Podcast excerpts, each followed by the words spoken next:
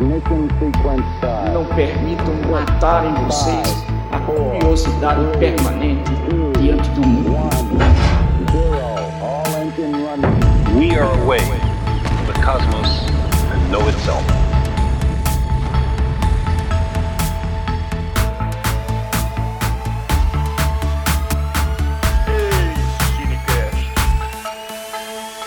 Olá, olá, primatas da internet. Bem-vindas e bem-vindos a mais um capítulo aqui do Ensinecast, o nosso podcast sobre ciência e educação. Aqui quem fala é o James, diretamente de Jataí, interior, miolo do Goiás. E hoje estamos aqui com o time de peso, a equipe do Ensinecast aqui de volta, para falar sobre as nossas perspectivas, sobre o futuro que queremos para educação e ciência durante o governo que vem por aí, né? Um governo que, diferente do último de Jair Bolsonaro, é mais democrático e vai permitir, a gente espera, que a gente possa lutar pela valorização da educação e ciência, né? Hoje é só para falar de perspectiva, né? Mas eu não estou sozinho para falar desse assunto hoje, casa cheia de novo equipe em peso por aqui. Bora lá, para falar desse tema, os primatas participantes do episódio de hoje, além de mim, são o Fernando, falando diretamente de Jataí, o formador de professor que mais gosta de cerveja aqui no Cinecast. Fala aí, Fernando. Não, eu acho que compete um pouco com o Cristiano, né? Salve, salve galera, um prazer estar aqui novamente, um prazer estar aqui com recebendo a Camila, que também está aqui conosco hoje como observadora. Bem-vinda, Camila, ao Ensinecast, efetivamente. E espero que a gente tenha um bom bate-papo aí, produza um bom conteúdo. Vamos lá. Isso aí. Vamos de Jataí primeiro, galera de Jataí, né? Também de Jataí, estudante de licenciatura, ele, né? Que é estudante de licenciatura em biologia, mais atarefado que eu conheço, mas dizer dele que tá saudável, questão de tarefa, então tá bom, né? Fala aí, Guilherme Souza. e aí, aí, primatas da internet. É um prazer estar aqui novamente. E é bom estudar, então vamos com tudo. Isso. E agora, indo para mais longe, diretamente da capital maravilhosa desse Goiás, né? Um dos maiores especialistas em jogos para o ensino de ciências que esse Brasil já viu. Não tô puxando o saco dele, não, porque ele é meu orientador. Fala aí, Marlon Soares. o James propagando essas lendas urbanas aí, né? Vou te falar uma coisa. Bom dia, boa tarde, boa noite, meu povo e minha pova do Ensinecast. Vamos lá discutir as perspectivas que teremos aí para o país em educação e ciências. Né? Vamos ver o que, que é que a gente consegue pensar hoje sobre isso. Né? Muita coisa vai mudar, mas a gente já pode fazer uma discussão inicial aí, viu, James? Isso aí. A gente já pode falar das perspectivas e talvez dos nossos sonhos, né?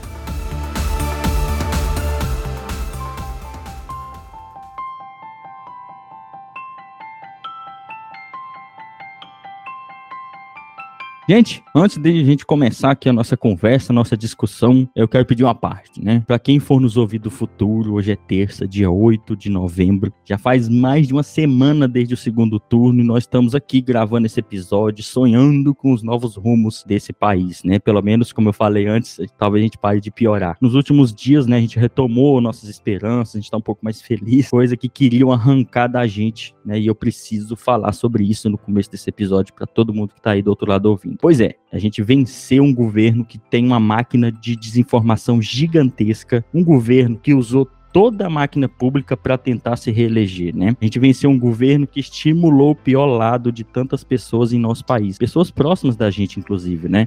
A gente venceu na unha, na urna, nós sofremos porque a gente se sentiu estrangeiro no nosso próprio país e até nas nossas próprias famílias, em alguns casos, né? Simplesmente porque a gente entende que o Brasil é muito mais do que os preconceitos divulgados pelo último governo, né, pessoal? A gente teve que suportar e assistir diversas atrocidades promovidas pela ascensão dessa extrema-direita. A gente teve que suportar a truculência, a violência de quem se dizia abertamente que queria uma ditadura nesse país. Essa extrema-direita, né, que minou ainda mais a credibilidade da escola, da universidade, da ciência e até do ato de estudar em si, né? As pessoas começaram a cultuar a ignorância, né, se alienando numa realidade paralela, como a gente vê hoje nessas manifestações. Nisso, né, em todo esse desastre, a gente perdeu amigo, nos afastamos de muitas pessoas e ralamos pra caramba para tentar dialogar com outras, né? Isso dói, isso dói bastante, tirou muito realmente da nossa felicidade em alguns momentos. Nós aqui do Ensinecast, né, muitas pessoas nós nos calamos muito, com medo de ofender alguém, com medo de falar de política, como o Brasil sempre foi, né? Com medo de falar de política. Nós nos calamos até um ponto que não deu mais, né? Pois só se cala quem tem privilégio de se calar.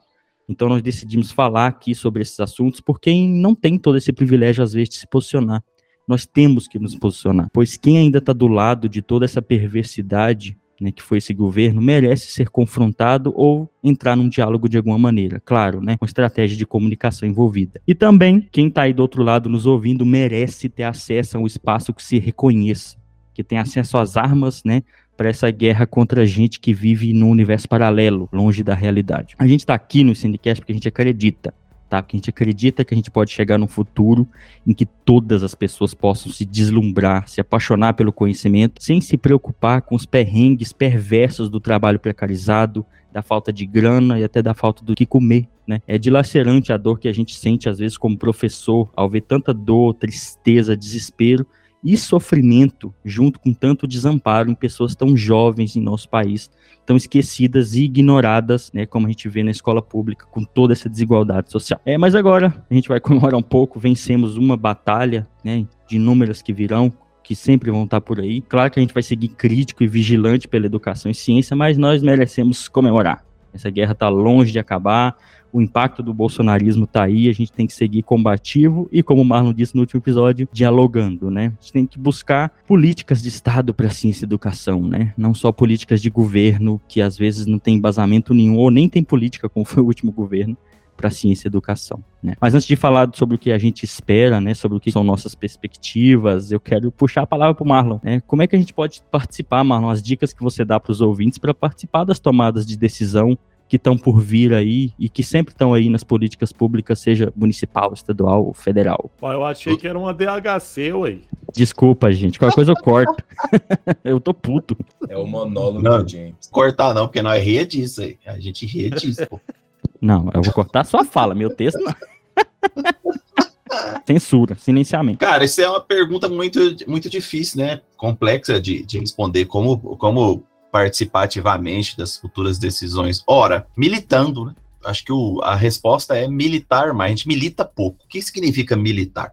Por exemplo, é, os professores que vão estar diretamente impactados nos próximos anos, eles participam ativamente dos seus sindicatos? Eles participam ativamente das suas uh, associações? Nós, do nível superior, professores de nível superior, participamos ativamente do nosso sindicato?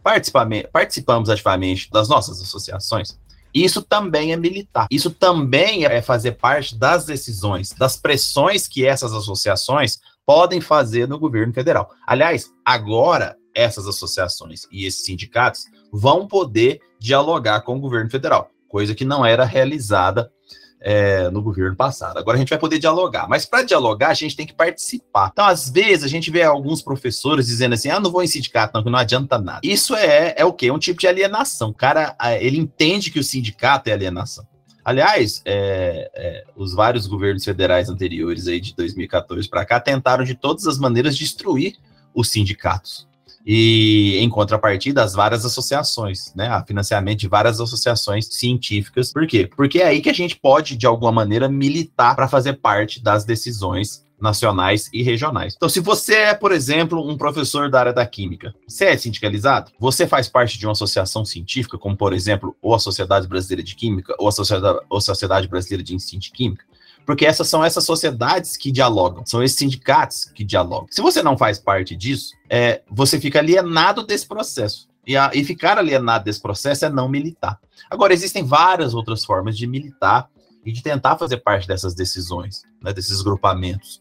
Né? Você pode é, dialogar na sua escola, você pode é, se posicionar nas suas escolas, nos seus ambientes de trabalho. Poucas pessoas se posicionam efetivamente em relação àquilo que acreditam nos lugares onde estão. Então, militar também é se posicionar. Mas eu acho que para os próximos anos, para que a gente tenha um diálogo adequado nas, nas, nas fileiras que a gente vai enfrentar nos, nos próximos quatro anos, a, a, eu entendo que a militância está muito relacionada ao fortalecimento do sindicato e ao fortalecimento de associações científicas. E de associações, não só associações científicas, né? Associações relacionadas aos professores também movimentos relacionados aos professores. Existem vários movimentos em vários estados que não são necessariamente ligados a sindicatos. Então, fazer parte de um movimento de ação também é importante. Então, acho que para começar a conversa seria aí. Perfeito. Mas é, eu vou pegar o gancho dessa questão do, do que o Marlon trouxe e mostrar que para vocês que estão aqui nos vendo, né, vocês, É, eu estou com uma cartilha aqui de um movimento, um comitê popular que foi instaurado para participar da eleição do Lula. Isso Bom, já está aí, no que era a entanto, esse, cartilha do kit gay já. esse comitê, não.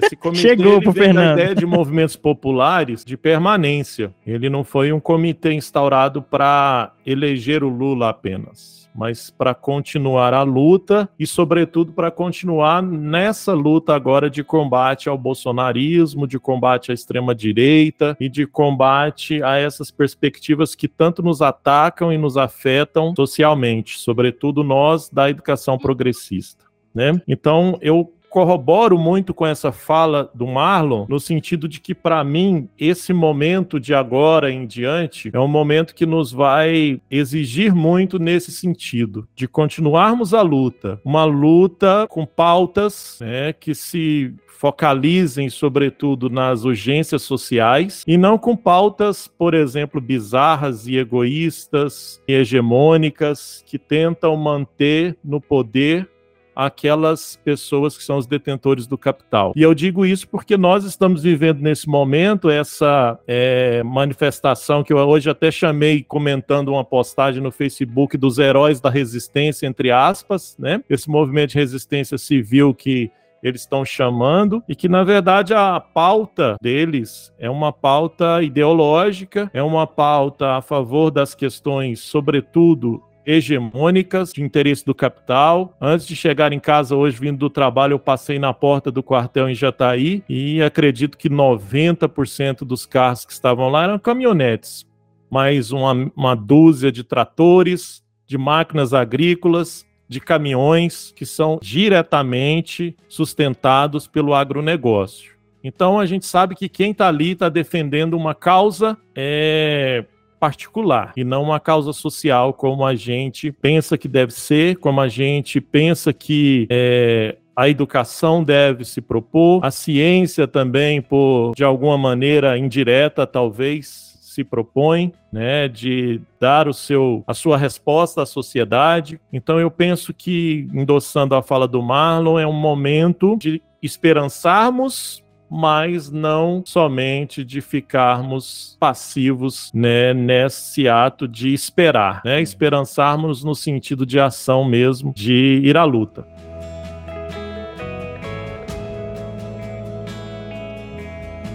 essa questão de, né, de militar, eu acho que é interessante a gente ver muito, mas eu acho que eu também entendo, né? Muitas vezes a gente ainda tem, ainda em muitos casos, muitos professores que ainda não têm uma formação política para sequer entender o que está rolando às vezes, né? Eu não, não, vou generalizar, é claro, mas eu só quero ressaltar a importância de que para se posicionar, para militar, é interessante conhecermos essas coisas que o Fernando, por exemplo, ele falou. Ah, por que, que essas pessoas a gente pode chamar de um movimento golpista? O que, que significa, né?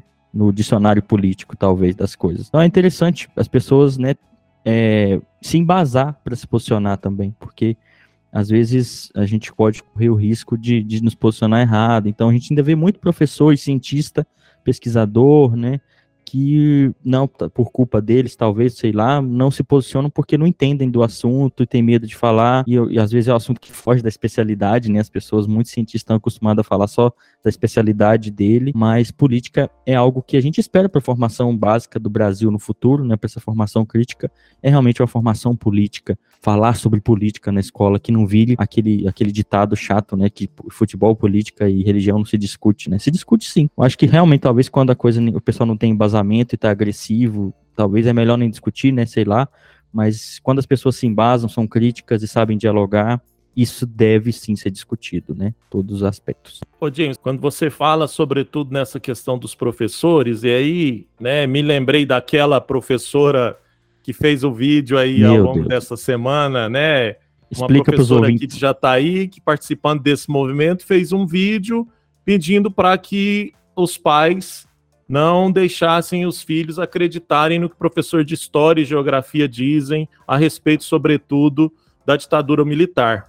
Né? E então, pegando essa fala e pegando a, a, sua fala também, James, e a do Marlon, né, da questão de professores estarem vinculados a sindicatos, professores é, é, compreenderem melhor a sua o seu lugar e a sua responsabilidade, eu queria também ressaltar essa questão, né, de que nós temos um problema sério das profissões, né, uma crise de profissões em geral. Falando especificamente da docência, a gente sabe que um dos problemas que a gente tem na classe é a falta da consciência de classe, é a falta da da, da, identificação com a identidade docente. Tem professores que não conseguem construir essa identidade docente, não conseguem perceber a responsabilidade social que eles têm. Então, isso de fato é uma questão assim tão é, basilar, né? Digamos assim, quando a gente pensa numa melhoria da educação, a gente também tem que pensar alguns aspectos ali, dentre eles o papel dos professores, né? E aí isso é de fato uma questão que me incomoda, isso é de fato uma questão que eu acho que a gente precisa, enquanto universidade, trabalhar isso melhor. A gente também tem as nossas responsabilidades, porque a gente precisa minimamente termos temos uma consciência de classe. É aquele chá de revelação da consciência de classe, né? Que Olha. virou os memes aí. Eu acho que, Você é infelizmente, a gente tem que ter esse chá da revelação da consciência de classe e da classe docente, né? Da responsabilidade docente. E aí também eu ressalto essa importância dos sindicatos, essa importância das associações, por exemplo, em Jataí atualmente, eu faço parte da gestão de uma das associações que representa parte dos professores da universidade, que é a, DECAGE, né, vinculada ao ANDES. Então, essa associação, ela tem um número menor de professores, porque ela, ela é uma associação contrária ao maior sindicato de professores que nós temos aqui, mas ela exerce um papel extremamente importante. Por exemplo, agora, muito em breve, né, não vou falar datas para não ficar datado, mas eu estarei participando em Brasília do CONAD, que é um evento extremamente importante é, para discutir justamente o cenário atual da educação e as perspectivas. Então, cada vez mais eu vejo que é importante estarmos inseridos nesses espaços, ocupando esses espaços e defendendo, sem, sem dúvida nenhuma, a educação pública, gratuita e de qualidade.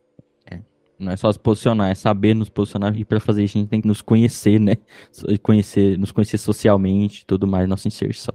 Perfeito, Fernando. Fernando mata pau, né? Tem hora, né, Fernando?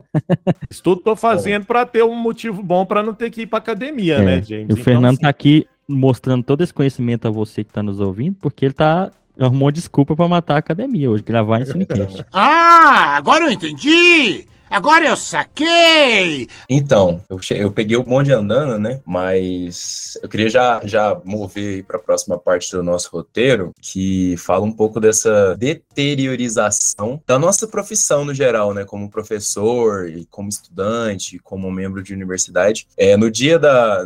no- no- na segunda passada, né? Quando teve aquela aquela palhaçada lá na frente do, do quartel, é, eu acabei indo pra lá, né? Eu errei a porra da rua que eu ia entrar e eu caí no meio da manifestação deles. E aí eu fui vendo aquilo, fui vendo o tanto de carro chegando, o povo buzinando, o povo feliz. Eu, mano, o que, que esses caras estão pensando? Aí eu fui e perguntei, né? Comecei a conversar com um cara que tava lá do lado porque o trânsito tava parado. Falei assim, e aí, o que, que é que vocês acham que vai acontecer? Aí ele, não, agora parou tudo, não sei o quê. Que agora é, é, a fraude foi confirmada e não sei o que lá. Eu falei assim, não, mas que fraude? Tipo, da onde que tá essa fraude? Porque eu não, não tô sabendo de nada, sinceramente. Ele, não, teve lá, o Bolsonaro sabia de tudo, não sei o que. Eu falei, mas tá, da onde que é isso? Me fala, porque eu não tô sabendo. É um negócio tão gigante, né, se fosse verdade, que, pô, todo mundo deveria estar sabendo, né? Eu não sou uma pessoa que é mal informada. E aí o cara, a, a resposta do cara falou assim: Ah, você, é um, você parece ser um cara inteligente, você é da faculdade, né? Você é da federal. Como se já tivesse, né, descredibilizando toda minha, todo o meu questionamento, que foi, né, que eu tentei embasar em um mínimo de realidade, né? Só que essa galera não, não lida muito bem com a realidade. Então, é, eu queria perguntar para vocês como é que a gente faz para recuperar essa imagem nossa, né? Porque na minha época, quando a pessoa falava que era de uma federal, eu respeitava, falava, caramba, você é formado numa federal, você é formado numa faculdade muito boa, então você pelo menos tem propriedade para falar do que você tá falando, né? É, como é que a gente faz para recuperar isso? É justamente algo que eu já ia falar, emendar, né? Eu acho que o que a gente perdeu nos últimos anos, para falar da perspectiva, não vou ficar falando do passado, não, tá, gente? No último episódio foi para isso. É, o que a gente perdeu nos últimos anos foi muito. Né, a gente deteriorou na percepção pública que as pessoas têm da educação e da ciência e das pessoas que fazem educação e ciência, né? E, cientistas, professores, estudantes e tudo mais, universidades, instituições, né, perderam a credibilidade. Então, isso acho que é interessante porque o que eu espero de perspectiva é que já tendo um, um presidente lá que ele não faz essa propaganda contra a ciência e a educação, a gente já consegue um certo avanço, pelo menos no moldar a percepção pública da ciência, tá? Uh, isso é algo que tá, eu não sei nem se o antigo presidente tinha noção disso, sei lá, mas tem, né? Como a posição de um presidente muda a percepção do povo sobre alguma coisa. Né? Então, o que eu espero é que a percepção pública que as pessoas têm sobre a importância, né? Sobre é só a... você olhar, é só você olhar a taxa de mortalidade por Covid é, nas regiões que o Bolsonaro ganha. É justamente, é, né? Então, é aquela coisa, né? Tem talvez uma relação aí, porque é justamente isso. O impacto que o presidente tem na percepção pública é muito grande nas suas falas, né? Então, é uma perspectiva para mim que é muito básica, que às vezes não tem nem a ver com restritamente algo da lei, algo do papel, algo de uma decisão, assim, é, da assinatura de uma canetada, é realmente a, a própria é, imagem que a gente constrói e que um presidente pode ajudar a reforçar, de, de defender a ciência, de buscar defender educação. E o que o antigo governo fez é parte de um processo de alienação, né? Em que você exaure a credibilidade de instâncias intelectuais, de construção e de divulgação de conhecimento, né? Escola, universidade, professores, cientistas, estudantes. Por quê? Porque para dizer o seguinte para um povo: olha, a única informação de confiança é a minha. Então confia só na minha informação. A imprensa ela é de esquerda, né? Que, quem, sei lá, quem disse que ser de esquerda é ruim. Nem é isso. É, a imprensa é de esquerda, é comunista, ela, ela, ela quer o mal para você, né? A escola também, a ciência também. O que que, que que faz? Tira as pessoas desses espaços e volta os olhares delas só para eles. E para esses, esses únicos canais de informação, né? Tipo, Jovem Clã, Brasil Paralelo, é, o próprio canal, né, pessoal de, dessa gente da extrema direita, né? Então isso é alienação. E eu espero que a gente comece pelo menos a diminuir, né, o impacto desse processo de alienação bizarro que a gente tem, que é mudando a percepção pública que as pessoas têm da ciência e da educação. Ah, essa pergunta do Vitor, né, como é que a gente volta a ter a, a confiança da população? Acho que o James já respondeu tudo. Vou só ratificar, o James? É, eu acho que a gente vai ter um, um na, como perspectiva, de novo, voltando para a questão da perspectiva nos próximos anos, você vai ter pessoas que valorizam o conhecimento. Você pode até discordar delas, como a gente vai falar aqui um pouco mais para frente. Eu discordo bastante desse pessoal de Todos pela Educação, Fundação Lembra, esse pessoal aí, mas é um pessoal que pelo menos valoriza a questão do conhecimento, pelo menos valoriza a existência de uma universidade, valoriza a existência da ciência e tecnologia, e isso é importante em termos de percepção pública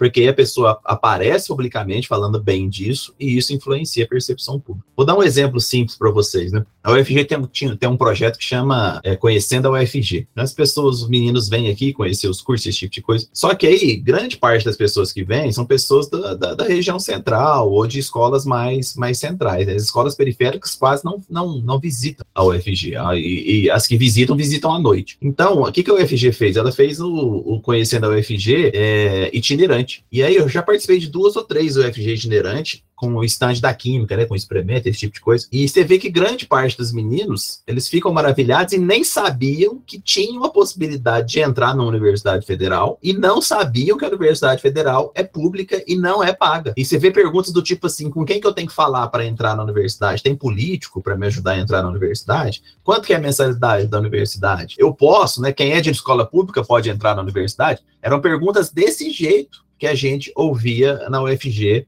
no Conhecendo a UFG itinerante. Isso é o quê? Um, o primeiro aspecto, a percepção pública que você falou, né, James? Como as pessoas é, espalham que, quem é a gente no, em todos os lugares. E segundo, a própria dificuldade da universidade de dialogar com as pessoas. A gente não pode esquecer que nós temos dificuldade de dialogar com as pessoas. É que existem poucos projetos, em, em relação ao, ao tamanho da universidade, existem poucos projetos de extensão. Há, há, uma preocupação muito grande com outros aspectos, como produção do, de artigos, o que é importante, produção do conhecimento, o que é importante, mas ainda há uma pouca preocupação com projetos de extensão relacionados a conhecer a própria universidade, é. a falar o que a universidade faz. Né? Eu entendo ainda que, por exemplo, na UFG, o setor de, de, de, de propaganda e marketing da universidade, né, de, de, de, comunicação, é ruim, é fraco. Ele faz, ele faz muito pouca coisa, ele tem muito pouca inserção nos meios de comunicação. Isso é, isso é um problema, respondendo ao Vitor, né? Então, isso é um problema.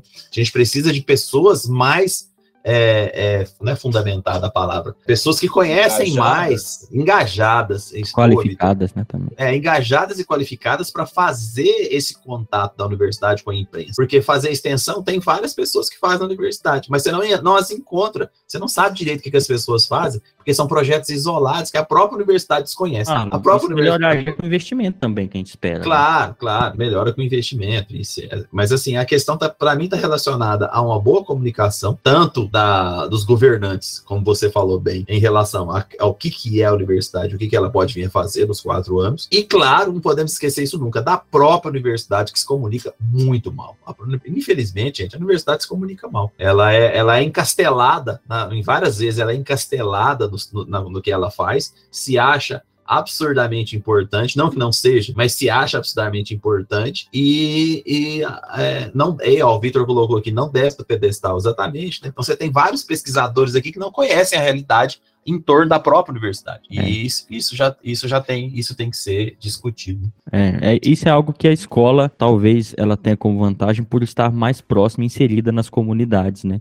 Mas a escola também, às vezes, não consegue se comunicar com os pais, né? Nem por via dos alunos, por estar precarizada também, né? Então, hoje, estando na escola, a percepção pública que as pessoas têm do, do ensino básico, geral, da escola, eu, eu sinto que ela deteriorou. E é uma coisa muito de que eu sinto, não do que eu sei, né, gente? Eu acho que ela deteriorou, mas a escola, ela tá num contato mais direto e eu ainda vejo, de certo modo, né, um- uma aproximação maior do que a universidade, né? Mas como a gente tá precarizado, a gente não tem nem tempo de conseguir dialogar com tranquilidade com os pais e tudo mais, né? Mas espero pro futuro, né, a gente acho que uma das lutas mais básicas é a gente diminuir essa precarização dos funcionários da escola, tanto professores quanto os demais. Eu, eu acho que o Marlon falou um negócio, eu sempre bato muito nessa tecla, né? Até para pelo meu próprio interesse, né? Vamos ser demagogo aqui, mas é a própria área de divulgação científica dentro das universidades, sabe? Precisa crescer mais, que precisa ter mais fomento, que precisa ter mais investimento e precisa ter mais atenção é, e menos combate, sabe? Pô, quantas vezes já ouvi de, de professor, sabe, falando, ah, a divulgação científica não é tão importante, não sei o quê. Pô, como assim? Você vai ficar nivelando cada, cada coisa? Ah, a divulgação científica é uma área relevante, é muito melhor pesquisa, é, é melhor tal coisa, sabe? Eu acho que cada, cada, cada coisa que a gente pode agregar, né, para ajudar é,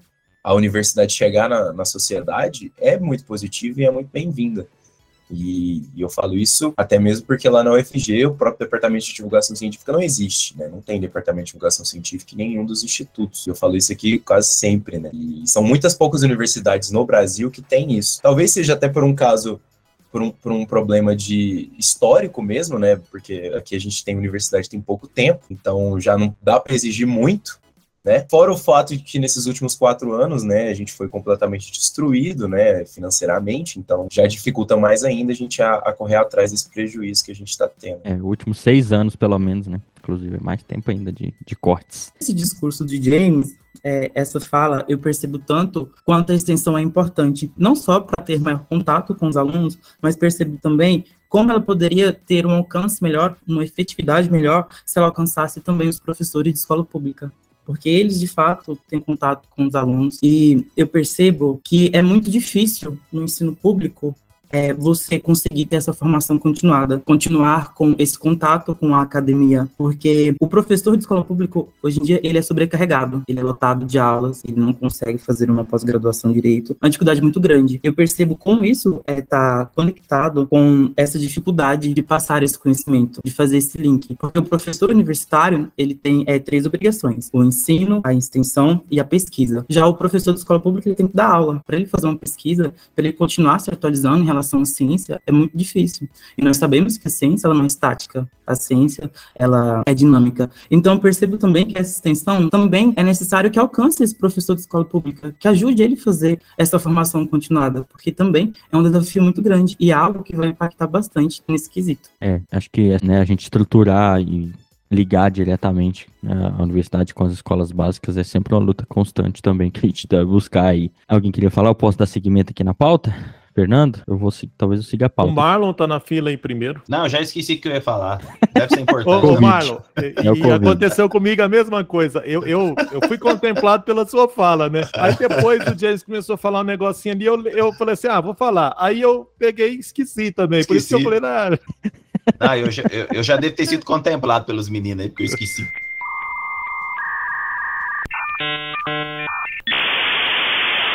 me senti muito contemplado pela fala de vocês, mas é, voltando à, à, pergunta inicial do Vitor, eu só queria dizer, Vitor e ouvintes, né, amigos que estão aqui, Camila, que eu sempre defendo isso e falo isso, acho que no primeiro episódio desse tema eu falei também, se trata de um projeto, né, Vitor? Então, é um projeto de destruição do status da universidade, do status do professor, de desconstrução de tudo isso.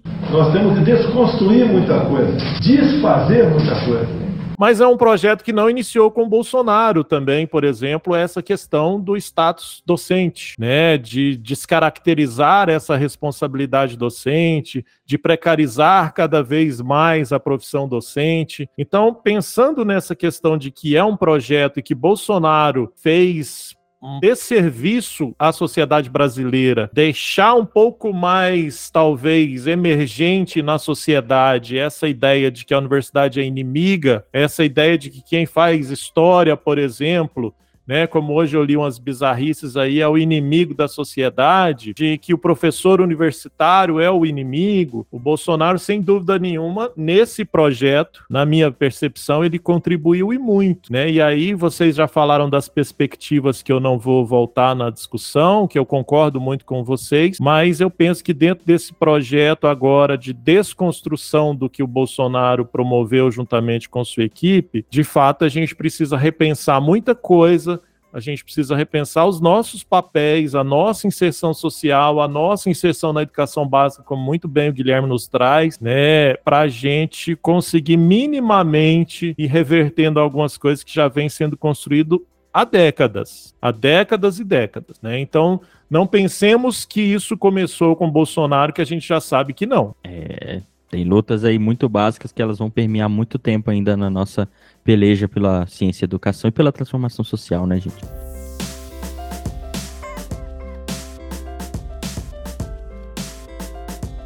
Agora eu vou passar para a próxima pauta e agora a gente vai falar especificamente do que a gente espera de investimentos tanto para a ciência, né, quanto para a educação. Começando aqui pela parte da ciência, eu perguntei né, nas redes do Ensinecast, mandei para o pessoal sobre o que eles esperavam de perspectiva para a ciência, né, no próximo governo, frente ao anterior, e algo que permeou a fala de muita gente foi a retomada de investimentos na universidade.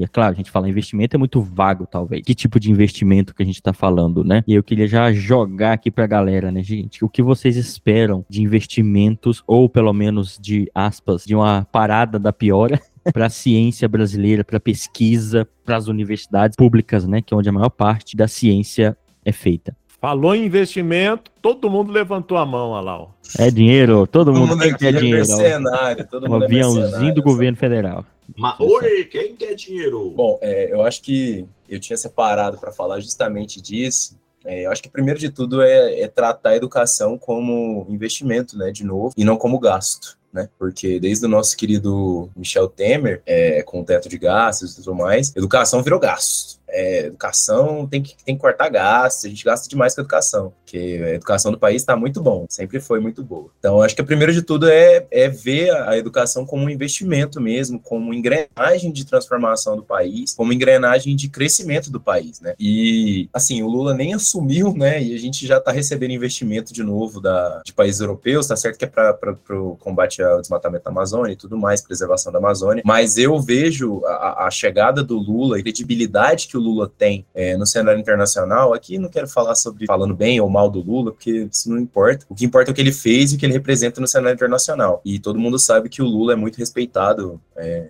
pela comunidade internacional, pelos países desenvolvidos. E eu acredito que isso vai trazer muito investimento para o país. É, e esse investimento ele vai de alguma forma ser direcionado novamente para educação, para investimento em, em ciência, em pesquisa e também a Petrobras, né, que vai voltar a investir em educação, pelo menos na minha perspectiva, como sempre investiu, né? Os royalties do pré-sal, né, poderão aí voltar a se investir em educação também, nesse terceiro uhum. governo do Papito. É, quando a gente fala desses investimentos, né, a gente, quando a, gente fala muito disso, né, de que é investimento, não é gasto, é algo, uma frase, que, um jargão que a gente usa muito, muita pessoa pode achar que isso é esvaziado de significado, né, mas, gente, é, a ciência é muito diversa, ela está entrelaçada em, em, todos os aspectos da nossa sociedade, né, desde o desmatamento, como o Vitor falou, né, dentro das ciências da conservação, da biologia em geral, até ciências sociais que são essenciais, que volte também investimento para ciências sociais, né, gente, porque A gente tá muito largado com, com elas. É, engaixando nessa fala do Vitor, é, concordo muito com ele, também espero muito uma retomada nos investimentos, uma retomada nessa credibilidade, mas temos que lembrar que nós estamos saindo de um governo é, muito opressor, né? Porque o Lula vai começar o mandato dele com menos 34% de verba na educação básica. Então, antes da gente vir aqui e falar das nossas esperanças para o aumento desse orçamento, para a valorização novamente da educação, temos que lembrar que tem um buraco muito grande aí para tampar. Então, não espero essa valorização a curto prazo, acredito que vai demorar um pouquinho, mas temos que ter fé, né? Quase isso, né? Que peleja, Marlon. Ele travou? Ah, tá aí. Não, tô aqui, mas deu uma travada aqui, porque internet minha é a rádio, eu posso fazer? Não, Bom, meu Deus, mano, na capital, então internet é a rádio. Bom, o que, que eu espero das, das primeiras das ciências e tecnologia? A gente vai falar de educação, vai, né? Mais para frente, né? Tá na pauta, James? Tá é, na pauta. É... Agora eu, eu dou a cutelada aqui, aguenta aí. Tá, então o que, que a gente espera da, da ciência, ciência e tecnologia? A minha percepção inicial é que, primeiro, primeiro o Ministério da Ciência e Tecnologia vai ter, vai ter que colocar alguém da coalizão. É, eu imagino que seja alguém do PSB, como foi nas administrações do Lula, né? Não acho que vai ser um cientista ou um pesquisador, não. Acho que vai ser um político. É, aposto aí em, em, alguém do PSB que perdeu a eleição em algum lugar do país. Pode ser até o Márcio França, por exemplo, de São Paulo, né, no Ministério da Ciência e Tecnologia. A, a vantagem é que por ser um político experiente, ele vai trazer para secretarias dentro do ministério pessoas que, que conhecem as questões relacionadas à ciência e tecnologia. Então, por ser político, é um cara que sabe dialogar bastante e não é burro. Então, ele vai chamar pessoas especializadas para as secretarias e para as assessorias, já que o ministro não vai ser um especialista. Então, eu aposto aí que o Ministério da Ciência e Tecnologia vai ser um político, não vai ser um especialista. Mas as secretarias e a capacidade de diálogo vai ser grande, o que vai reverberar no que os meninos estão falando aí, na esperança dos meninos que é a volta do investimento em ciência e, e tecnologia para as universidades. Bom, o que a gente tem que, que brecar nessa discussão é uma, uma, uma, possível tentativa de levar as universidades para o Ministério da Ciência e Tecnologia. Né? Isso é uma coisa antiga do próprio PT e a gente não pode deixar que isso, que isso, que isso avance dentro do Ministério da Ciência e Tecnologia ou do Ministério da Educação. Né? Então, esse é um, um, uma, um diálogo que a gente tem que estar sempre aberto e sempre atento por quê? Para que, esse, que esse tipo de coisa não aconteça. Porque o quê? Ah, você falou levar o quê? A universidade? Pra, não, não... A universidade para o MCT, porque as universidades elas ah. estão ligadas ao Ministério da Educação, não ao MCT. Uhum, sim, perfeito. Então, é, é eles estão querendo desvincular as universidades do Ministério da Educação e levar para o MCT, o que não é bom para a universidade, né? é ruim. A universidade é, antes de tudo, uma instituição educacional. Né? Não é uma instituição é, é, é no, do nível científico que tem que estar ligado ao Ministério da Ciência e Tecnologia. Não, ela é, antes de tudo, formador. É, a, a, universidade uhum. ela contrata professores, ela não contrata pesquisadores, ela contrata professores que fazem pesquisa. Então, é. o, o, essa, essa, essa, discussão seria muito longa, né? De por que, que ela tem que ficar na educação e não no MCT. É. Tem que ter outro episódio para isso, mas a gente não vai chegar nisso hoje, não. Então, a minha perspectiva é que eu concordo com os meninos. Eu acho que que vai haver um redirecionamento de verbas para as universidades em termos de ciência e tecnologia, exatamente porque a universidade reverbera, é, ela, ela, se ela aumenta, se aumenta o dinheiro dentro da universidade em termos de pesquisa, aumenta a inserção internacional do país, isso é importante. E essa inserção internacional do país é que levou ao reconhecimento do Lula, inclusive um dos aspectos que levou ao reconhecimento do Lula é a inserção internacional de ciência e tecnologia. Então a gente não pode negar isso. Então eu acho que vai ser sim um, um Ministério de Ciência e Tecnologia voltado para um maior número de editais, um maior número de, de investimento, mas ainda tem quase certeza, né? Então a gente pode voltar isso mais para frente para confirmar. Eu acho que o MCT não vai ser um ministro técnico, vai ser um ministro político. Não que isso seja ruim. Uhum desde que esse ministro político saiba dialogar e trazer para a conversa especialistas. Já que o, só rapidinho, James, já que o Marlon tá nessa de mãe de Iná, é, quem que você acha que vai para a educação? Você acha que é a Tebet mesmo? Não, não. Não? Eu não, não aposto na Tebet para educação, é, não. Aliás, é, o, é, a Tebet é o. A, a, eu acho que a Tebet ela deve ir para. Ó, mãe de Iná aí, Vitor. Eu acho que a Tebet pode ir para cidadania ou para agricultura. Agricultura, é, eu também acho que a é. agricultura é, mas é mas é achismo, né? A gente não sabe o que, que, que, passa na cabeça do Lula e da cúpula do PT. É. Agora, educação, educação é, é, a, é, a, parte mais complicada. Vai, é, acho que vai ficar por último, inclusive, a, a decisão do, do, ministro da Educação. Porque é um dos maiores ministérios. É um dos maiores ministérios, né? Então, isso, o, o, PT diz que não abre mão, mas a colisão também não abre. Então, vai ser muito difícil definir o ministro da Educação aí. E penso mais, também será um político. Não acho que será É. um especialista. Eu tenho, participo de um monte de grupo de WhatsApp aí que tenho Não. quase certeza que Vixe. vai ser o Paulo Freire, gente. Foi pulverizado o eu nome não de Paulo queria, Freire. Eu não queria dar esse spoiler, não, mas eu vou dar. Se vocês tinham alguma esperança de se tornarem ministros indo pra Harvard com um documento falso, já era então também, né? Pois é. Agora... Eu fico perplexo!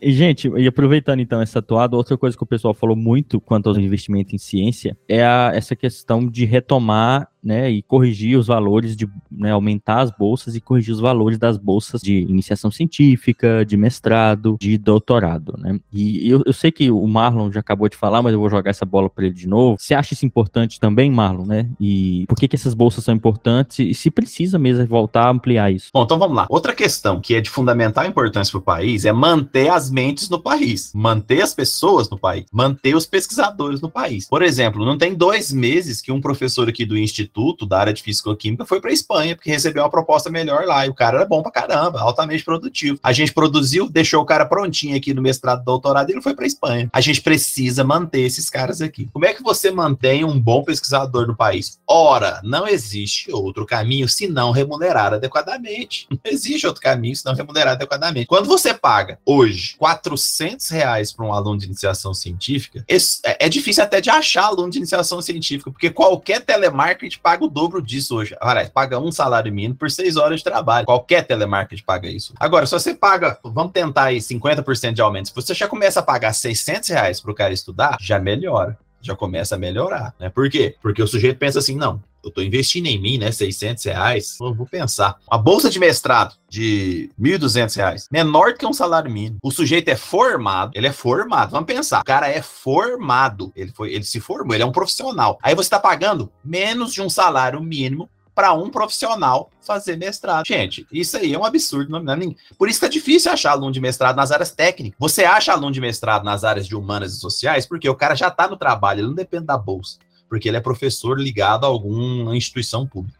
Agora, nas áreas técnicas, química, física, biologia, matemática, em que o sujeito não está ligado, a, ele precisa da bolsa para fazer o trabalho dele, porque ele precisa estar inserido num laboratório, o cara não fica por 1.200, raramente. Às vezes você pega no máximo um recém-saído da, da, da graduação que não arrumou emprego para fazer o mestrado. Aí você tem falta de gente. O que está acontecendo no país? Eu vou falar para vocês na área da química, que eu conheço mais profundamente, porque eu estava na Sociedade Brasileira de Química. Você tem o quê? Pouquíssimas pessoas fazendo mestrado, doutorado na área de química. Tá difícil achar aluno para o tanto de orientador que tem. Então você Biologia tem, também. Exatamente. Você tem aí 30 orientadores, você consegue achar 15 cara. Tem gente sem orienta- orientação, porque o cara não consegue aluno para trabalhar no laboratório dele, porque não tem uma bolsa minimamente aceitável para o cara ficar no laboratório. Beleza. Aí você vai pro doutorado, que é 2,200. O doutorado, você não tá falando de um profissional que acabou de sair da graduação e tá ganhando 2,200, que é menos de dois salários mínimos. Não. Você tá falando de um profissional que tem mestrado e é remunerado com 2,200. Ah, cara, não tem jeito. Se não, se não houver um aumento transversal nas bolsas, desde a iniciação científica até o pós-doutoramento, porque quando você paga uma bolsa de pós-doutorado, você está pagando uma bolsa para um doutor. Vejam bem, uma bolsa de pós-doutorado é uma bolsa de pós-doutorado para um doutor. Exatamente para esse cara não sair do país, até ele arrumar uma vaga numa instituição de pesquisa. Então, precisa haver um aumento linear das bolsas. Faz, faz, gente, faz 10 anos que você não tem aumento. Isso eu estou falando em termos de ciência e tecnologia. Existem também as bolsas do PIBID. O que, que é o PIBID? Programa Institucio- Interinstitucional de Bolsas de Iniciação à Docência, que também estão congeladas há, 400 a- a- a- eu ia falar 400 anos. Estão congeladas a 400 reais. Estão congeladas há 10 anos. Há a 100 mesma anos, coisa. sigilo. A- é, sigilo. A mesma coisa, gente. O raciocínio que eu fiz para a área de ciência e tecnologia, dos alunos de IC, mestrado, doutorado, também vale para os projetos de extensão e PIBID. A mesma coisa. O raciocínio é o mesmo. Na verdade, tudo que a gente está falando aqui é, de ciência é, e, e tecnologia, a gente, a gente reflete para a educação de alguma forma, né? É, é, é porque na, na, na ciência, né, na, na no ensino superior, você tem que estar formando muita gente, né, que vai para para educação básica e também porque educação, como o Marlon falou. Eu tenho uma provocação só, Marlon. Não é uma provocação, mas já respondendo, né? que esse- Oi? uma crítica que eu ouvia muito. O que, que é? Uma provocação, mas já respondendo? Não, não vou responder ela, não. Eu, eu vou, vou- vou jogar para vocês, pra vocês largar de ser besta, então, agora. É. Mas aproveitando, então, é porque uma coisa que eu ouvi muito é que eu ouvia de professor universitário, da universidade pública, né? Um, um assunto muito recorrente nos corredores, que nos governos, né, do, do, do Lula e depois da Dilma, a, a, universidade recebeu muito investimento, mas que faltava é, fiscalização e que esse investimento era desperdiçado. E eu, eu, né, eu já sei a resposta, por isso que eu brinquei, mas o que, que vocês acham desse tipo de discurso para quem tá nos ouvindo saber se defender, porque tem gente que vai falar isso para justificar não ter investimento, entenderam? Ah, a bobagem. Pronto. Burrice. Precisa ir além disso? É uma bobagem. É, é, é porque o cara, bobagem. É porque o cara não entende administração é, financeira na universidade. Como é, como, como, é complicado gastar o dinheiro dentro da universidade, né? E como é difícil gastar um dinheiro dentro da universidade. Eu passei por, pela, pela pós-graduação durante cinco anos, né? Como coordenador. E, primeiro, o dinheiro nem é tanto como eles acham que é, e não é simples de gastar né? Como eles acham que é simples de gastar. E ah, eu falo, ah, é mal investido. Cara, se fosse mal investido, a gente não tinha o crescimento que teve nos, no, de, de, de 2004 a 2014. E a universidade foi, foi uma das coisas que. A Universidade da Ciência e Tecnologia foi uma das coisas que mais cresceram no Brasil entre 2003 e 2014. Então, em resumo, uma bobagem. Uma bobagem. Tem que fazer um episódio só para discutir isso, essa bobagem. Perfeito. Ai, credo! Outra coisa que o pessoal confunde muito, vocês falando das bolsas, né? Eu fui bolsista de iniciação científica. Eu não teria condição de ter feito um mestrado, né, sem ter sido bolsista. Hoje eu só consigo fazer o doutorado porque eu tô trabalhando em uma relação do caramba. Isso compromete a minha formação, de certo modo, né? E o que as pessoas confundem é o seguinte: esse pessoal tá mamando na teta do governo, né? Olha só, sendo pago para estudar, ah, nem está trabalhando, nem está contribuindo para a roda do mercado. Essas coisas me chateiam muito, porque primeiro as pessoas não entendem, né, o, o quão é importante uma formação mais detalhada, mais rica e mais prolongada, não tão técnica, que acaba em quatro anos, ou então que a pessoa faz um ensino médio técnico e já as pessoas acham que ela já está formada para o mercado, seja para o mercado de trabalho. E segundo, não entende a relação que aqui, né, o trabalho que é, né, você estudar e se formar para depois estar tá inserido. Né? Então, algumas lógicas me preocupam bastante quando o pessoal critica a existência das bolsas e o quanto elas pagam. Paga pouco, né? Imagina, hoje, acho que o, o denunciando o Guilherme aqui é bolsista, né, por exemplo, e a bolsa, gente, ela é um, um complemento muito baixo. A gente precisa, né, buscar. Eu lembro que quando eu, eu fiz graduação, a bolsa era de 400 reais. Eu fiz a graduação em 2012 que eu comecei Ainda a é. bolsa. Ainda é, era para falar isso. 400 reais naquela época era relativamente tranquilo, relativamente tranquilo para mim, porque eu não pagava aluguel, eu morava na cidade. Mas hoje, gente, ficar entre nós, né? Então eu acho que as pessoas estão muito distantes da realidade estudantil do Brasil, tem hora que tomam essas decisões, ou fecham os olhos mesmo, sabe? Para entender. E mesmo a de doutorado, né? De mestrado. Muitas vezes a pessoa vai para doutorado, ela já tá casada, já tá, né, morando com alguém, e isso já não, né, não, não contempla, né? Ser solteiro sequer é difícil você se manter nessas cidades caríssimas aí do Brasil. Eu também fiz PIBID, James e, e todo mundo que está aqui ouvindo, é, eu também ganhava 400 reais. E eu acho também, né, que uma perspectiva futura, e aqui já entrando já direto, direto na área de educação, eu acho que daqui provavelmente dois anos, assim, quando as coisas começarem a melhorar é, economicamente para o país e, e, se estabilizarem, né, é, vai ter mais fomento para esses programas de PIB, de PIBIC, ProLicem, etc. Né? É, é, eu, eu acho que o, o Sem Fronteiras também deve voltar só que de uma forma diferente. Eu acho que Sem, Sem Fronteiras tem que, de alguma forma, trazer quem sai de volta, sabe? Não pode deixar a pessoa aí ficar lá. O próprio Lula, né, eu mandei no chat aqui mais cedo, mas o Lula, nas, nas entrevistas dele e tal, ele falava que o Brasil, que ele quer que o Brasil seja exportador de conhecimento, não sei o que. E isso já me veio na minha cabeça fuga de cérebros, né? Que é uma coisa que a gente tem que evitar muito, que senão a gente ver o que está acontecendo aí no país. Só tem gente idiota nessa porra. Então, é. esse negócio de exportar conhecimento é exportar o nosso conhecimento, mas manter a gente aqui, né? Exportar o conhecimento brasileiro, mas manter os brasileiros aqui, nas, nas instituições aqui. Vai lá para fora, adquire o conhecimento lá, aprimora o que tem para aprimorar lá, mas volta para cá para poder, né, contribuir com o desenvolvimento e futuro do país. É, é, senão a gente não moderniza o país, né, gente? A gente vai ficar sempre refém de ser um país produtor primário, em que está é, tá ligado a questões ainda muito né, de agricultura, que é importante, tudo bem, né, gente? Mas então, setores de serviços em geral, a gente vai ficar sempre. Né, a gente nunca industrializou direito, então acho que parte disso, de industrializar, de estar tá em consonância, né, pelo menos com, com a economia mundial, talvez, é essa formação, não ter fuga de cérebros. Né? Ainda sobre essa questão das bolsas, em 2021 eu fui bolsista de Prolicem. Eu não me lembro exatamente, mas eu lembro que a bolsa girava entre 230 e 260 reais. Isso há 21 anos atrás. Né? Então, se hoje a gente compara que a bolsa equivalente a Prolicem, esses programas como o próprio PIBID, é 400 reais, o poder de compra é, dessa bolsa é mínimo. O poder de compra dessa bolsa cada vez mais foi diminuindo. É, a gente fala disso, que há décadas a bolsa do PIBID é a mesma coisa, assim como é, como muito bem falou o Marlon, as bolsas de mestrado e doutorado, teve uma leve subida ainda algumas aí ao longo de, de alguns anos e não subiu do PIBID, mas a gente sabe que além disso houve outras precarizações, por exemplo, falando do PIBID, o PIBID, que é esse programa que o Marlon comentou, é um programa que atualmente ele foi destrinchado, né? Então, por exemplo, aqui na nossa universidade, desde o último projeto de, de PIBID, do programa, a gente teve que dividir entre os coordenadores o projeto, ele não era interdisciplinar, mas acabou que ele foi, as bolsas dos coordenadores foram divididas para manter os projetos. Ou era pegar isso ou não era nada. Então a precarização ela se deu de diferentes formas, como a gente sabe. E aí tem a questão entre a expectativa e a realidade que a gente também precisa tra trazer um pouco aqui, né? Que a gente sabe que vai ser muito difícil para o atual governo, né, conseguir repor uma série de questões que foram acontecendo, sobretudo nas pautas sociais, incluindo aí a educação.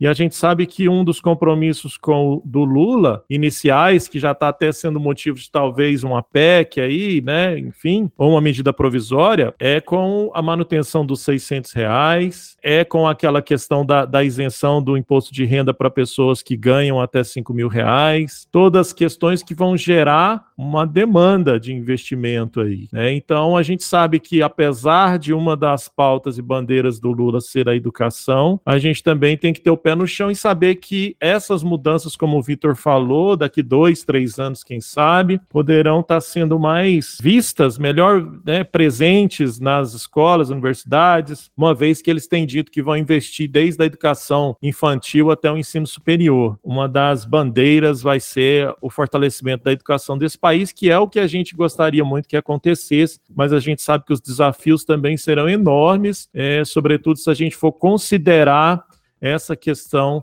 das receitas aí, né? Sobre o que que precisa ser aprovado para que a gente tenha de fato esse dinheiro chegando nas universidades e aí para ir nas escolas. Mas aí para terminar minha fala, eu queria também só destacar o que eu acho que eu já trouxe aqui, que, por exemplo, para a universidade, o que aconteceu no governo Bolsonaro não foi nem a manutenção do orçamento a cada ano, foi a diminuição do orçamento para as universidades a cada ano. E recentemente o nosso reitor aqui da universidade nos apresentou esse orçamento, e aí o pró-reitor de finanças nos disse o seguinte: se a universidade tiver o mesmo orçamento né, de um ano para o outro, ela já está num prejuízo enorme, porque os contratos atualizam a cada ano ano. Os contratos de serviço é, terceirizados, prestação de serviço, atualizam anualmente. Então, se a universidade hoje ela já tem um orçamento X e no próximo ano vai continuar sendo X, ela já está no prejuízo.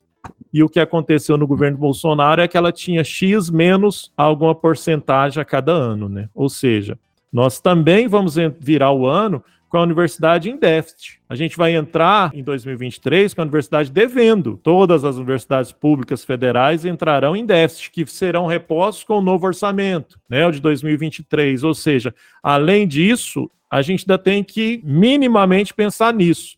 Vamos zerar a conta, então, para começar do zero, e aí sim a gente vai ter algum investimento na educação. É um olho no peixe e outro no gato tem jeito não, a gente tem que ficar atenta a tudo isso. É uma coisa que Só... o pessoal fala muito é que a economia tá ruim, né? Mas não tem como investir. Gente, pra gente melhorar a economia sim, a gente tem que investir nisso, aí, uai. a gente fica preocupado com esse interesse imediato e privado, talvez muito dessa galera rica, né? Que não quer perder na economia. Enfim, e aí nem investe. Marlon. Mas esses neoliberal que não sabe porra nenhuma de, de economia. É.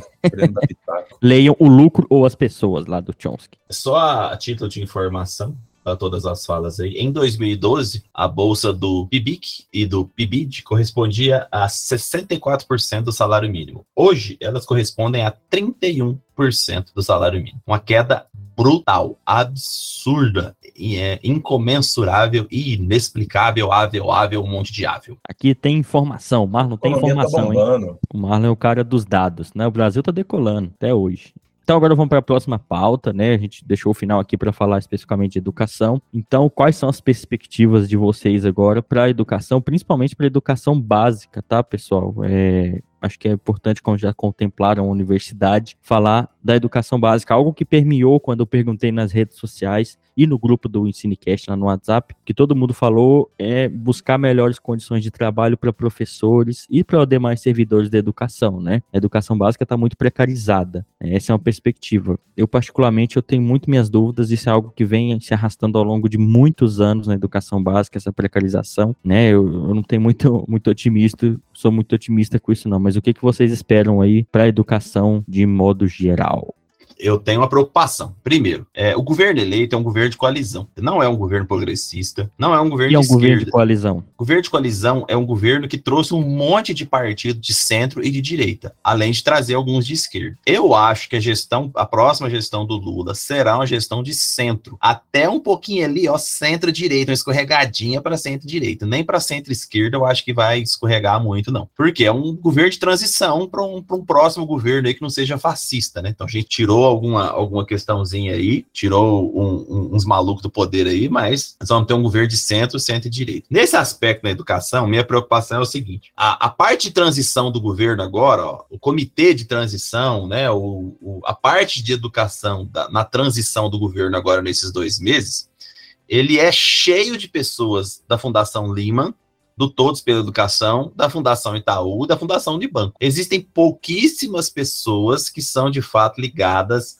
à formação de professores, a estudos da educação básica, aos estudos, a- aos vários estudos liga- de- eh, que, que nós fazemos em relação à educação em ciências e outros aspectos da, da alfabetização, entre, entre várias outras questões que são relacionadas à educação básica. Então, quando você vai olhar a equipe de transição, você não vê ninguém de universidades do Nordeste, você não vê ninguém de universidades do Norte, você não vê ninguém de universidades do Centro-Oeste. Existem dois, duas pessoas da Faculdade de Educação da USP. O resto, ou é político, ou é da Fundação Lema, ou é da Fundação Unibanco, ou é da Fundação Itaú, Ou ou é é do Todos rica.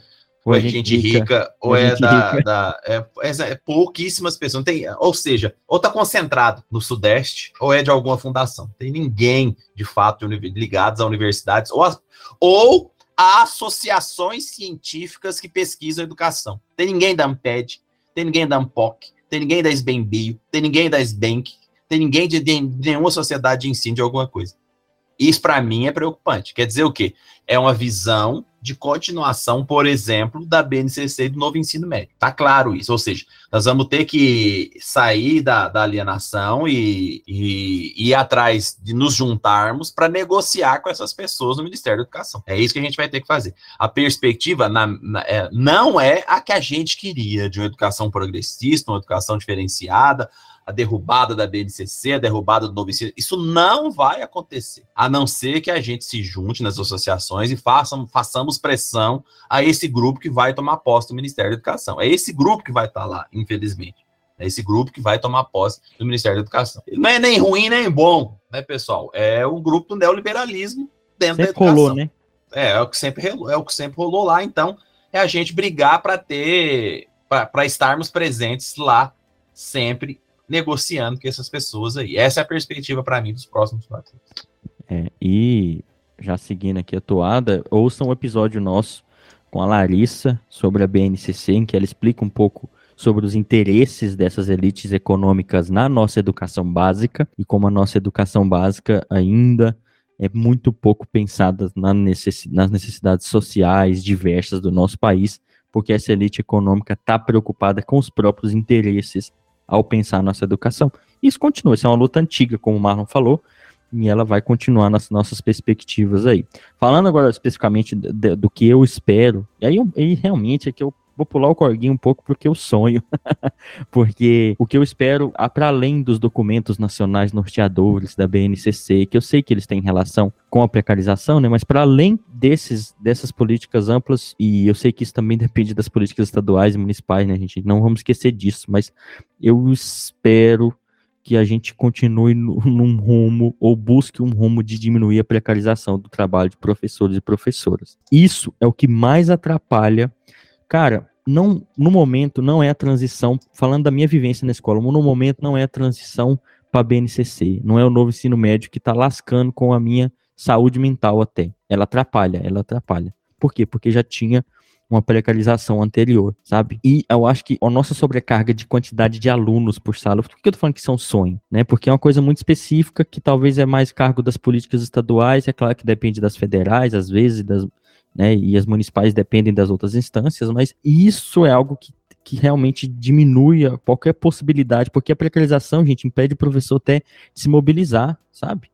Você não tem saúde mental para isso, você não, você não pode né, se formar, se, se estruturar e lutar em, em classe. Então, você está com a sala super lotada, você está com, com, diversos problemas ali e sobrecarregado que você não consegue exercer seu trabalho. E é claro, gente, para que a educação funcione, tem algo, e a ciência também, né? A gente tem algo anterior para a gente resolver, que é a desigualdade social. Né? Aí eu, eu deixo para os podcasts de ciências sociais aí que alguém faça isso. A gente tem que resolver o problema da desigualdade social. Isso ajuda e contribui para a nossa precarização do trabalho na escola. Os problemas que a gente tem que lidar no dia a dia da escola pública, privada também, tá? Privada, né, a gente tem uma, como diz o Cristiano no último episódio, uma burguesia aí muito complicada, muito ignorante, muito retrógrada, que isso infelizmente respinga, é claro, né, no, nos mais jovens que são formados por essas pessoas na, na família.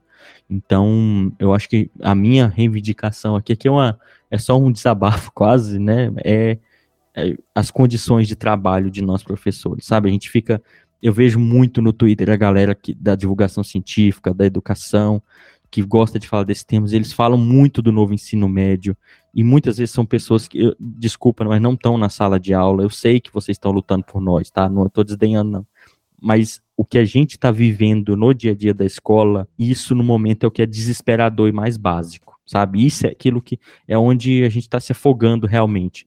A gente só vai conseguir resolver com mais efetividade, sei lá a palavra, os problemas mais gerais de currículo, de novo ensino médio, que a gente tiver uma classe de professor que tenha liberdade, autonomia e saúde mental para se posicionar politicamente se mobilizar. Às vezes não dá nem para fazer o chá de revelação de classe porque o professor está dormindo lá. Ele está exausto. Então, muito cuidado você que está lutando por nós da educação, né? Eu entendo que são lutas genuínas que podem acontecer ao mesmo tempo, mas às vezes a gente tem que resolver algumas coisas primeiro, para dar seguimento em outras, sabe? Então, vamos olhar com atenção para isso. Quem é professor, às vezes não está na internet por falta de tempo, não está dialogando, e a gente a percepção nossa na internet é enviesada às vezes, tá? É isso que eu espero como perspectiva, que a gente consiga dialogar por melhoras na condição de trabalho. Mas, gente, vale lembrar, a gente tem que fazer isso em esfera municipal, em esfera estadual, às vezes, que a gente sabe que aí tem outras coisas, né? Vide episódio de silenciamento de professores. Eu tô rei do jabá, gente. Eu, eu, toda pontinha a gente aproveita para fazer uma aula de propaganda, né? Eu acho que o Fernando. Como é que é o negócio aí, James? Eu queria só. O que, que, eu falei? Toda pontinha? Toda pontinha? Isso aqui vai ter que cortar toda ponta. Quero só voltar um pouquinho na fala do Marlon. É, quando ele fala que não é nenhum, nem ruim nem bom, e eu quero discordar do Marlon, que eu vejo como algo muito ruim, né? Ver que Lehman está aí, que Instituto Itaú, Instituto Unibanco, todos pela educação, está aí nesse movimento de transição. Apesar da gente saber, e eu concordo com tudo que o Marlon disse, e eu discordo apenas dessa questão, e aí, caros ouvintes, né, caras, principalmente aqueles que não entendem muito essa questão quando o Marlon diz da questão neoliberal, eu acho que é importante a gente parar nesse momento só um pouquinho para refletir sobre isso, porque o Instituto Lehman, por exemplo, tem como um dos seus fundadores, que é o Paulo Lehmann, né, o João Paulo Lema, como um dos caras mais ricos do Brasil. Em 2019, a Forbes falou que ele era o segundo mais rico do Brasil. É esses institutos que assumem uma roupagem muito bonita e mascarada de que quer uma educação de qualidade para todos, que está preocupado com a melhoria do país pautado na educação, na perspectiva neoliberal que o Marlon traz, é perigoso, porque é uma educação para formar uma massa de mão de obra de trabalho é uma educação para buscar a questão da meritocracia. Se você não consegue, por exemplo, se dar bem, é uma responsabilidade sua, é um problema seu. Não interessa se você é um pobre lá da, da periferia e vai prestar uma prova junto com o riquinho lá da Zona Sul. Então é uma educação que ela, apesar de todas a sua o, o escopo que eles fazem para deixar ela muito bonita, o texto muito bonito e tudo mais, que a gente sabe dos documentos que são produzidos, inclusive para convencer as pessoas, ela vende essa ideia e não vende somente essa ideia, ela vende também produtos. Ela movimenta milhões de dólares. Eles não estão nessa jogada simplesmente para ser os bonzinhos da história, eles estão nessa jogada para ganhar muito dinheiro. Eles estão nessa jogada para vender tela touchscreen, para vender o curso da tela touchscreen, eles estão nessa jogada para vender os aplicativos, eles estão nessa jogada para vender um monte de questões que são consideradas como importantes e de fato são, só que esvaziadas de conteúdo, esvaziadas de um objetivo, de uma formação crítica. É a ideia das metodologias ativas atuais, dos livros de metodologias ativas que são vendidos esvaziados de referencial teórico pedagógico. Então, é, eu queria só destacar isso, sobretudo para os nossos ouvintes que não entendem muito dessas questões, para que a gente precisa é, pensar nesses aspectos. Ah, tá muito bonitinho, mas se a gente for entrar, imergir no que está lá dentro, no seu interior de proposta, aí a gente vai encontrar muitas questões que vão nos contrariar. Mas aí, para finalizar, eu concordo muito com o que o Marlon disse nesses aspectos, que é o que tem para hoje. É o que tem para hoje? Melhor do que eu tinha para ontem? Sim, mas a gente precisa mantermos é, na ativa mantermos sempre observando, é, fiscalizando o que essa galera vai querer fazer, porque eles vão assumir o poder na, nessa perspectiva que o Marlon nos traz, uhum. e isso me preocupa muito. Você não pode discordar do Marlon, não, tá? O cara é professor titular, respeita aqui, tá? Por favor.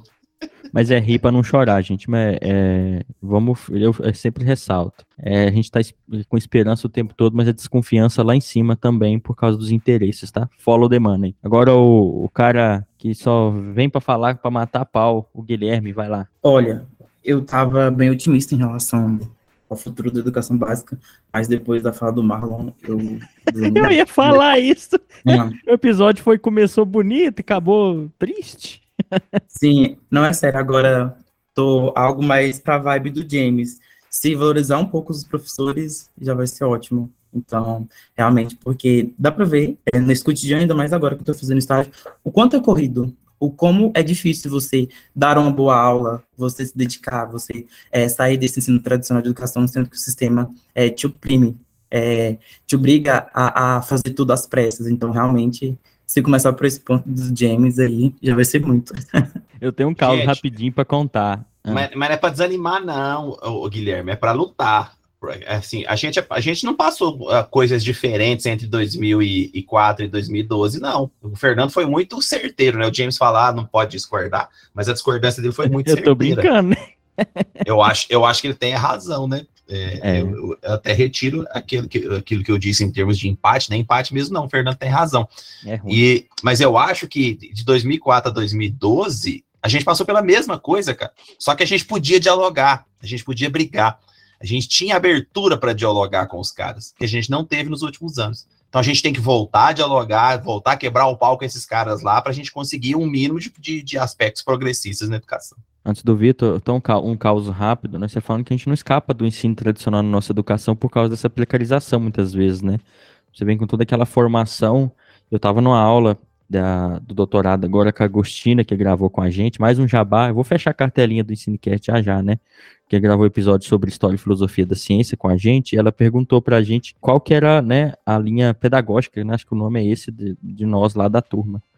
E ninguém, todo mundo ficou com vergonha de falar. Eu falei, ah, vou falar que eu sou construtivista. Meu Deus, que lambada que eu tomei, né? Quando a gente vai ver a nossa prática ali, a gente acaba indo para o ensino tradicional mesmo, porque é o que nos resta, o que a estrutura nos leva, né, da precarização. A Augustina formou na União Soviética, ela não tem dó de, de dar porrada, não. Eu, eu quero só é, finalizar, né, com uma perspectiva aqui que, que a gente não, não, discutiu muito, acho que o James falou, mas foi bem por cima, é, é, é essa, é, é, essa volta da relação entre governo federal, governo estadual e governo, municipal, né, porque com o Minto, né, Uh, essas relações elas ficaram muito escassas, né, por questões ideológicas mesmo, né, mesmo, né, porque se era se não era aliado do presidente, ele não conversava e, e ficou muito obscura, né, as relações, né? A gente vê aí que o, o ministro da, da, da educação estava negociando propina com o pastor, tinha pastor negociando propina em barra de ouro, né, para dar creche. Então,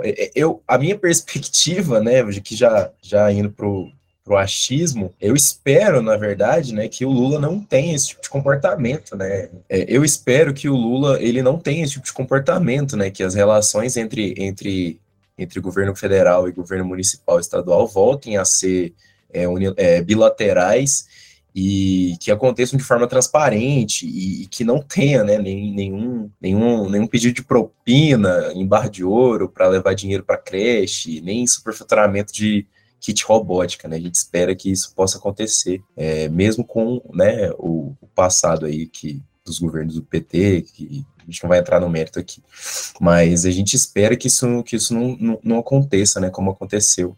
Que eu acho que não vai acontecer como, como aconteceu, né, porque o, o Bolsonaro, ele tinha o dom de cometer crime e ser o mais indiscreto possível, né, o, o próprio Milton Nascimento entregou o cara falando, não, isso aí quem mandou foi o presidente, tá ligado? Os caras que, que denunciaram o esquema, tem áudio deles falando, falando, não, os caras agiam como se fosse uma coisa normal, falava na frente de todo mundo que estava negociando propina. E, e, isso me deixa muito louco, sabe? Você vai fazer, você vai fazer merda e você não vai nem esconder, sabe? Você, você vai e faz. Afinal de contas, né, qualquer coisa ele mete sigilo de 100 anos, que foi o que ele fez, né, com, com as visitas dos pastores. Então, essa é a minha perspectiva no quesito de investimento no, nos municípios, né, de educação. Uhum. Em Só... educação. Só um adendo. É, foi é Milton Nascimento que você falou ou é Milton Ribeiro? Como é que é o Eu falei Milton Nascimento? Falou Milton Nascimento, acho que não tem nada é, a ver Milton, com isso. Eu... Milton Ribeiro, Milton Ribeiro. Milton Nascimento é, é outro é, esquema. É isso, é o músculo lá, ele é foda. É o pastor marginal, o famoso pastor é, marginal. Isso.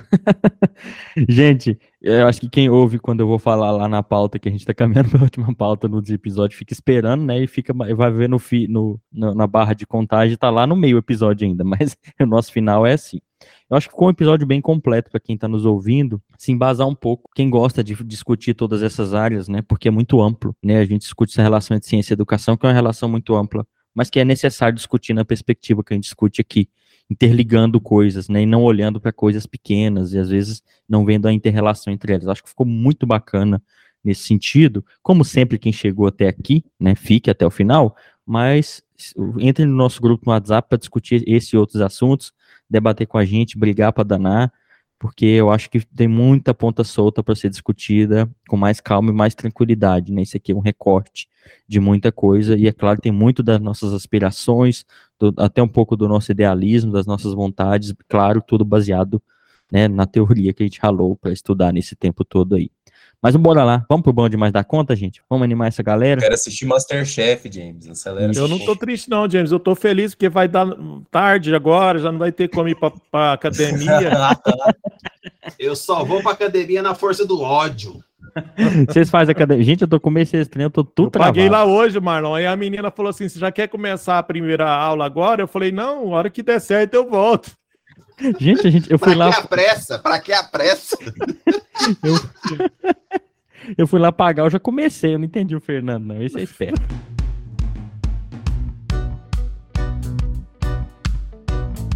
Gente, então vamos pro bode mais dar conta do episódio de hoje. Lembrando que são as nossas recomendações aqui. Se você gostou do episódio, as recomendações vão ajudar. E eu sempre começo pegando alguém de surpresa. Então vocês se prepara. Alerta aí, galera. Você sabe que eu pego aqui. Eu já tô no ponto aqui, não precisa me pegar de surpresa hoje, não. nem tenta hoje, James. Vai, Fernando. O Vitor veio preparado. Todo que bonito, todo mundo veio preparado. Vai lá, Fernando. Não, eu vou. Eu já, já recomendei esse bom demais da conta aqui uma vez. Esse ano eu redescobri Belchior. Tenho ouvido muito Belchior. Inclusive, no dia da, da, do segundo turno, eu votei a tarde inteira, passei ouvindo Belchior praticamente aqui em casa. Vou recomendar Belchior. Alucinação é uma música, por exemplo, interessante e que na letra diz: Amar e mudar as coisas me interessa mais. Então, recomendo Belchior, recomendo amar e mudar as coisas. Você não sente nem vê, mas eu não posso deixar de dizer, meu amigo, só eu recomendo velha cantar, roupa né? colorida. Aí, é, aí eu acho melhor eu ir lá mesmo, ouvir, eu gosto, e pronto. O que eu gosto da, da versão dele com voz e piano de velha roupa colorida, vocês não sabem o tanto. Chega rupei. Bom também. Eu escutem essa versão que a voz dele, piano, é profundo, tá? E a letra, a letra diz muito do que a gente viveu nesses anos, né, cara? Acho que tem um trecho de velha roupa colorida aqui, né? É, nunca mais você saiu à rua em grupo reunido, né? E como é que é que ele fala? E o passado é uma roupa que não nos serve mais, né? A gente tem que olhar para o presente, né? Que a mente, o corpo é diferente. Acho que é essa música. Ah, o Belchior e essa galera que. Tem algumas letras contemporâneas demais, né, Isso, gente? Porque ele escreveu na ditadura muitas dessas letras, né? Naquele momento. E olha só o que, que a gente estava vivendo, né? Muito bacana. Perfeito, Belchior. Recomendação do Fernando. Vai lá, Vitor, que já tá na bala. Não vamos falar em bala É. aqui, não. Sem arma, gente, pelo amor de Deus. Eu vou indicar um canal de uma. é, é, ele, é, ele é formado, acho que pela USP, o Guilherme Terreri, só que ele faz um papel de drag, né? É o canal Tempero Drag e ele assume a persona da Rita Von Hunt. Não sei se alguém que conhece a Rita Von Hunt, mas Já recomendei, bom demais. É, assim, eu, eu gosto muito do trabalho dela e, e- e do trabalho do Guilherme também. E tem um vídeo, né, sobre o centenário do Paulo Freire no, no canal do YouTube dele, então essa fica a minha recomendação aí. Afinal de contas, a gente vai ter que explicar muito nesses, nesses próximos quatro anos é, quem é Paulo Freire, afinal de contas, ele vai ser nosso ministro da Educação, né? Então, É, se preparem, hein? vem aí, Paulo Freire. Mas eu acho que o mais difícil de explicar, Vitor, vai ser para os professores de história explicar que a torcida do Galo né, fez um trabalho muito mais ofensivo e, Enem, vai ser e Enem. e um resultado melhor do que a PRF, né? Vai lá, Marlon. Uai, gente, eu vou. Sabe o que eu vou indicar hoje? Legião Urbana. Que Legião Urbana foi, re- foi descoberto pelo meu filho adolescente, de 17 anos, o Rodrigo, que descobriu Legião Urbana no Spotify. Já ouviu todos os CDs do Legião Urbana e elegeu o Legião Urbana 3, que é o Que País é Esse? O melhor CD para ele. E, e aí ele veio me dizer que é, é, ontem ou antes de ontem, né? Da, da letra de Que País é Este? Ó, papai, você viu isso aqui, ó? Olha só, nas favelas, no Senado, sujeira pra todo lado. Ninguém respeita a Constituição, mas todos acreditam no futuro da nação. Ele fez a relação dessa letra de 86 com o que está acontecendo agora, né? Em termos de desobediência da Constituição. Ele falou: olha, o cara já era um visionário, né? Então recomendo aí que país é este Legião Urbana, o terceiro CD, que é espetacular. Inclusive tem Faroeste Caboclo, que é uma das músicas mais maravilhosas da música popular brasileira, porque é uma história cantada em 10 minutos. É isso aí. Mal sabe ele que não é, não é o, o- o Renato que era visionário, é o Brasil que nunca muda, né? É, Justamente. Ai, ai. Vai lá, Guilherme. é, não conhecia a recomendação do Fernando, é, eu vou procurar depois, fiquei curioso para conhecer Belchior. A minha recomendação é um texto do Jornal da USP, é intitulado Educação Superior no Brasil. É historicamente limitada e necessita de políticas públicas de acesso. Acho que tem muito a ver com o que a gente conversou hoje. E o texto fala sobre essa dificuldade é, de ingressar na universidade pública, como também após o mercado de trabalho. O texto traz algumas estatísticas interessantes dizendo que 50% dos formandos não atuam na sua formação de fato. Então, acho que é um texto bom para se informar. Perfeito, gente. Vou endossar aqui. Todas essas recomendações ajudam muito na nossa alfabetização, né? Sei lá, política. Eu acho que a, do, do Vitor é muito essencial pelo que a gente falou hoje para se posicionar. Lá no comecinho do episódio, a gente tem que conhecer mesmo, né? E nos formar um pouquinho que seja, por mais que eu sei que a educação básica tem perrengue ainda nisso, a gente já sabe por quê, um pouco por causa do episódio de hoje, né? Para formar politicamente, né? Para entender. Então, acho que essa alfabetização política é muito essencial. Vou deixar a recomendação de um livro que eu tô lendo, é muito bom, O Lucro às Pessoas, que ele começa o livro falando do neoliberalismo, né? Que a gente tanto usa como um jargão que às vezes fica meio vazio de significado, mas dê uma olhada porque explica muito bem esses, esses interesses e esses fenômenos que a gente observa para a educação básica, né? Como música, eu já recomendei essa banda aqui, mas eu vou recomendar, tá? De novo, é Alceste, chama a banda. De Achei black metal. era Greta Van Fleet. Não, Greta já recomendou também, não vale. Não, Ah, mas é porque você vira e mexe, você volta nela e eu achei que Não, era. A acho que foi umas duas foi assim, vezes, eu pensei, foi não? ah, vai vir de novo. Não, é Alceste. Eu não acho que eu não recomendei Alceste. Alceste é bacana, escutem essa banda, tá? É um black metal melódico aí, é interessante, diferente. Acho que aqui tem muita gente de toda idade, né? O Guilherme, você nasceu em que ano, Guilherme? Porque você não conhece Belchior. Então você é bem mais novo que nós aqui. Sou de 2000. 2000, olha aí, ó. Uhum. Já Como é que não conhece? Você já ouviu uma música do Emicida recente que tem um, um sampler do Belchior, não, Guilherme? O pior que não, hein? Não, Sujeito já sim, sorte, canta aí alguém, pelo amor de Deus. Sujeito de sorte. É, eu não vou ué, cantar do- porque depois vocês vão querer colocar lá no episódio. Aí vai... Não, canta, Fernando, Eu vai. acho bom. Fe- Ano passado eu morri, mas esse, Esse ano eu ano não eu Eu vou. conheço, não. Ah, Então, viu? Olha Essa música é do Belchior. Eu não No começo, no começo da música do Emicida, a voz é dele, inclusive. Ah, É igual, é, é igual acontece com o Knock em Heaven's Door lá do, do Bob Dylan, que todo mundo acha que é do Guns. É. é, mais nova, tá? Mas ouça do Bob Dylan também. Sempre Bob Dylan nem recomendo mais aqui, porque já tá cansado, né? Mas Bob Dylan é muito bom também pra gente é, e ver as letras, porque também refere muito ao mundo contemporâneo, tá, gente? Se refere muito. Porque o mundo não muda tanto, né, Vitor? Isso aí, gente. Então ficamos por aqui com mais esse episódio. Muito obrigado e tchau.